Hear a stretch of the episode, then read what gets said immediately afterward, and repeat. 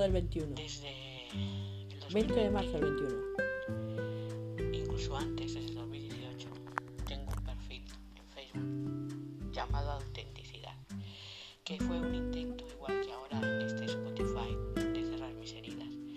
Y el 1 de mayo de 2020 escribí lo siguiente en ese perfil llamado Autenticidad.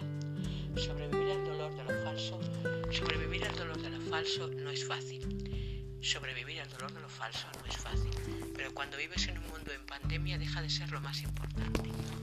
Comencé esta página para cerrar heridas, creyendo que los sucesos que evocaban marcarían siempre mi día a día.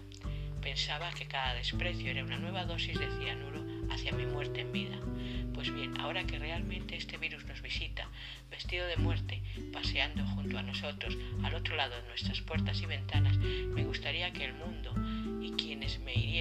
despertaran a la verdadera vida, esa en la que cada uno nos comemos nuestro orgullo y traspasamos los muros de nuestros miedos, al tiempo que aprendemos a decir perdón, lo siento. Y me gustaría, porque nuestra propia... Ay, hombre, se me ha ido. Nuestra propia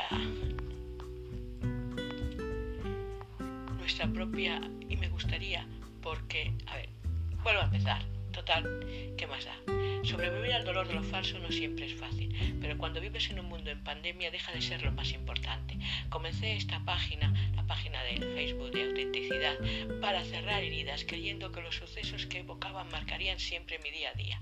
Pensaba que cada desprecio era una nueva dosis de cianuro hacia mi mente, hacia mi muerte en vida. Pues bien, ahora que realmente este virus nos visita, vestido de muerte paseando junto a nosotros, al otro lado de nuestras puertas y ventanas, me gustaría que el mundo y quienes me hirieron despertaran a la verdad, a la, la verdadera vida, esa en la que cada uno nos comemos nuestro orgullo y traspasamos los muros de nuestro miedo, al tiempo que aprendemos a decir perdón, lo siento, me gustaría, porque es nuestra propia inhumanidad lo que nos transforma en arrogantes e insensibles. Arrogancia e insensibilidad que han sido el motor de guerras mundiales, antes armadas, ahora microbiológicas. Por todo lo anterior, en esta mi carta abierta a Dios omnipresente, sea cual sea su verdadero nombre, pido a Dios para el hombre no solo la no destrucción de más vidas, sino el desarrollo y crecimiento de la empatía, perdón en el mundo donde la arrogancia y la falsedad y la hipocresía nos condujeron a la no humanidad y en suma a la falta de autenticidad. Por favor, cuidemos las palabras porque no se las lleva el viento, se incrustan en el alma.